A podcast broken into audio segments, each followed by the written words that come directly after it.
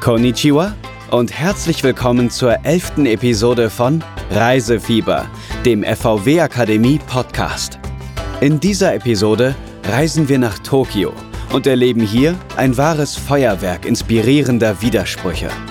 Zwischen futuristischen Hochhäusern und flimmernden Reklametafeln verstecken sich jahrhundertealte Tempel und die bunte Hauptstadt Japans verzückt mit einer überraschend grünen Seite. Tradition und Moderne liegen immer hautnah beieinander. Kommt mit auf eine spektakuläre Reise. Tokio. Wer bietet mehr? Kapitel 1 Voll das Leben Himmelstürmende Türme und tausend Jahre alte Tempel. Pralles Stadtleben und Outdoor-Abenteuer in den Bergen. Kultige Kulinarik und exotische Events. Tokio ist prall gefüllt mit Kontrasten. Zum Einstieg eine feine Auswahl von neuen und extra authentischen Attraktionen.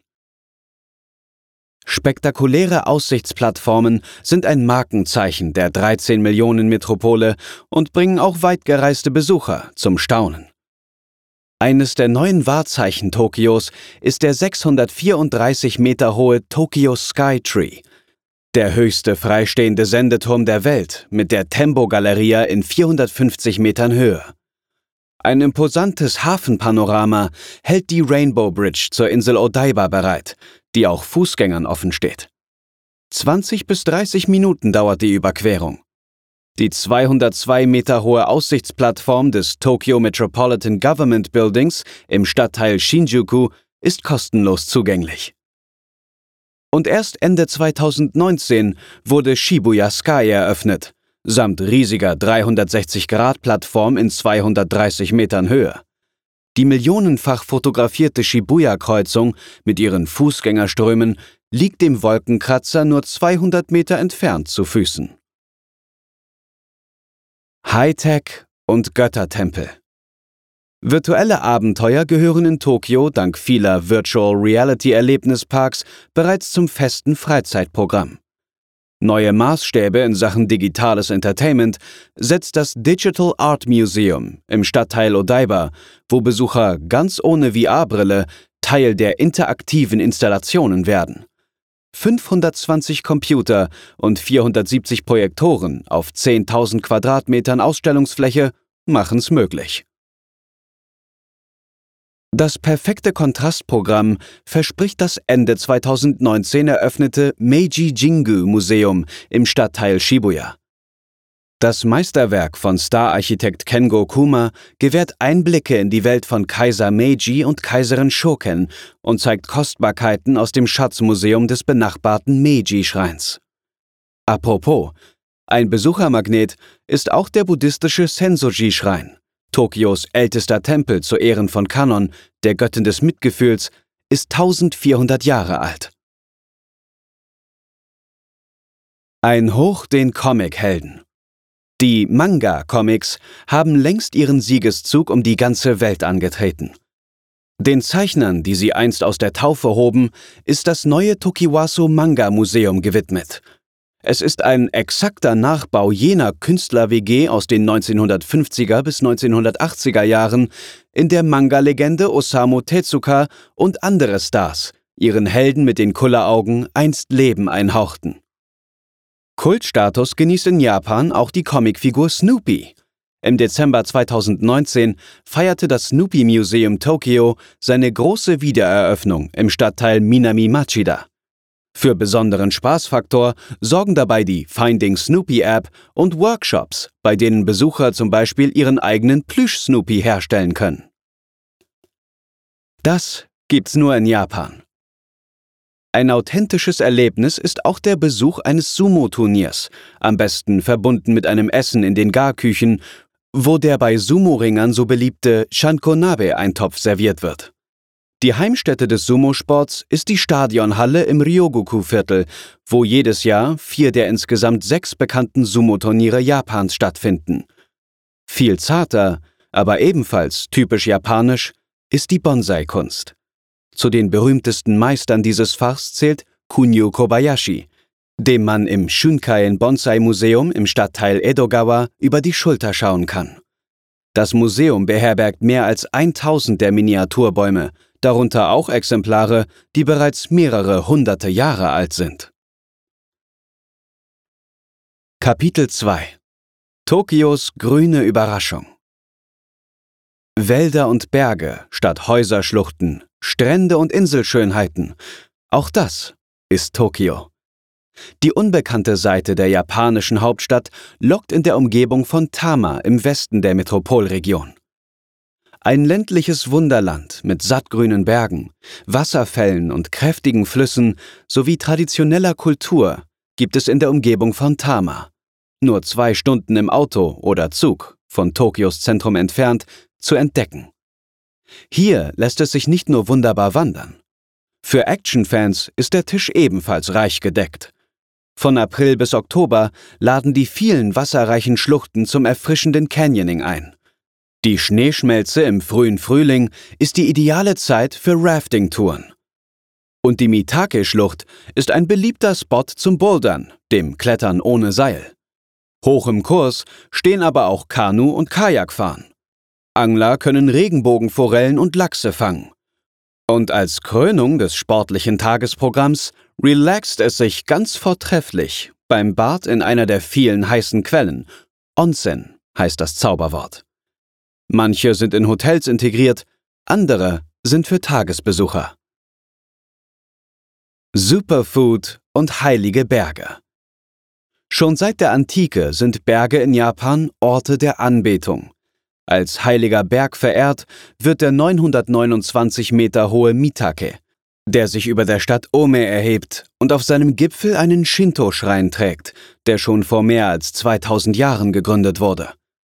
Die Gasthäuser auf dem Weg zum Heiligtum, die früher Pilgern vorbehalten waren, empfangen heute auch Touristen. Die Besitzer sind Shinto-Priester und so erleben die Gäste die asketische Bergkultur hier hautnah und können an Ritualen wie einer spirituellen Reinigung im Wasserfall teilnehmen. Die überwältigende Kraft der Tradition zeigt sich auch in den Festen. Wunderschöne, tragbare Schreine und üppig geschmückte Umzugswagen sind bei diesen Anlässen zu bewundern. Und auch Feinschmecker können jubilieren, denn die klaren Gebirgsflüsse und die fruchtbare Erde machen die Gegend um Tama zu einer Schatzkammer köstlicher Speisen, darunter Wasabi, vielerlei Wildgemüse, das Superfood-Gericht Konjaku und Soba-Nudeln aus Buchweizen. Von der Stadt ins Strandvergnügen. Paradiesinseln. Die mehr als 100 Isu-Inseln mit ihren weißen Sandstränden sind per Schnellfähre in nur zwei Stunden erreichbar. Als erster Anlaufpunkt bietet sich Oshima an, mit dem 758 Meter hohen und immer noch aktiven Vulkan Mihara. Das Eiland Nijima glänzt mit dem strahlenden weißen Strand von Maehama und einem Wellness-Erlebnis der Extraklasse im Yunohama Roten Onsen mit seinen sechs Freiluftbecken mit Meerblick. Und so kann das Inselhüpfen immer weitergehen. Wer genug Zeit mitbringt, schafft es vielleicht sogar zu den Ogasawara-Inseln, rund 1000 Kilometer vor der Küste Tokios. Die mehr als 30 Eilande sind UNESCO-Weltnaturerbe und berühmt für ihr smaragdgrünes Wasser und ihre unberührte Natur. Sie gelten als Tauchparadiese und sind die Heimat von Delfinen und je nach Jahreszeit auch von Walen. 24 Stunden dauert die Fahrt dorthin. Die Fähren gehen wöchentlich direkt ab Tokio. Die weite Strecke lohnt sich allemal, denn das Freizeitangebot reicht von Wahlbeobachtung über Wanderungen und Kajakausflüge bis zum Schnorcheln und Tauchen. Kapitel 3 Reise-Know-how von A bis Z Autofahren In Japan herrscht Linksverkehr. Der deutsche internationale Führerschein wird nicht anerkannt.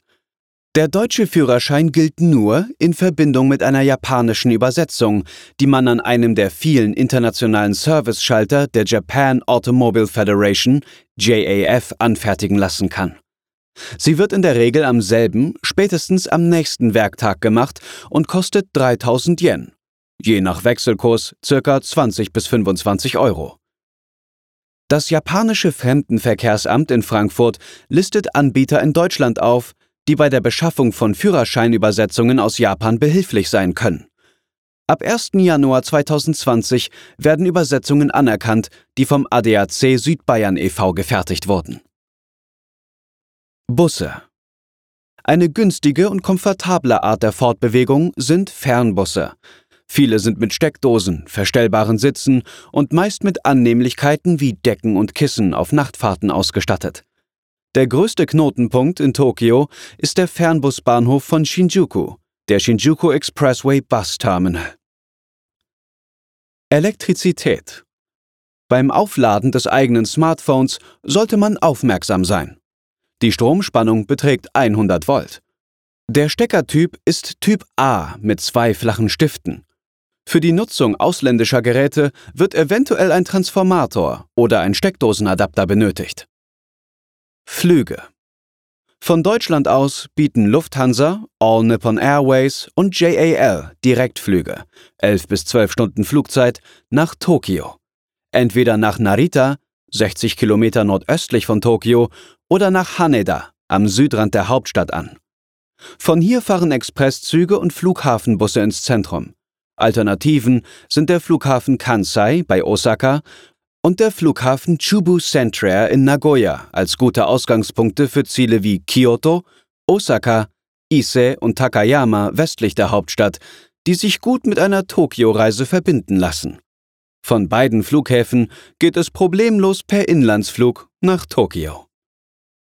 Internet Kostenloses WLAN gibt es vielerorts, etwa in den Flughäfen Haneda und Narita bei vielen Bahn- und Busunternehmen sowie touristischen Einrichtungen. Die Registrierungsverfahren variieren, einige erfordern eine E-Mail-Adresse oder das Konto eines sozialen Netzwerks und manche haben ein Zeitlimit. Und die Qualität variiert von gut bis lückenhaft.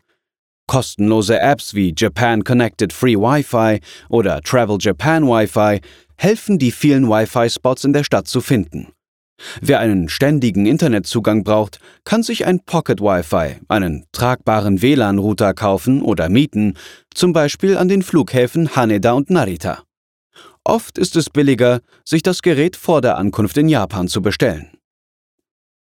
Nahverkehr Die Preise für Züge, U-Bahnen, Busse und Einschienenbahnen variieren je nach Anbieter. Praktisch sind IC-Karten, Sie werden im Voraus bezahlt und sind wieder aufladbar. In einigen Geschäften können IC-Karten auch als elektronisches Geld verwendet werden. Währung Landeswährung ist der Yen. 1 Euro ca. 125 Yen, 100 Yen ca. 0,8 Euro. Stand Oktober 2020.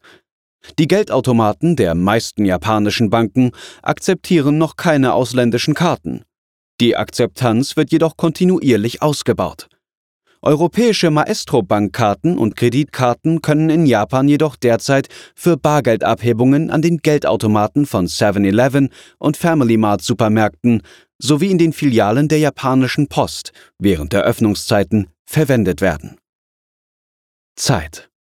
Bei einer Reise nach Tokio muss die Uhr ein ganzes Stück vorgestellt werden mitteleuropäische Zeit plus sieben Stunden im Sommer, plus acht Stunden im Winter.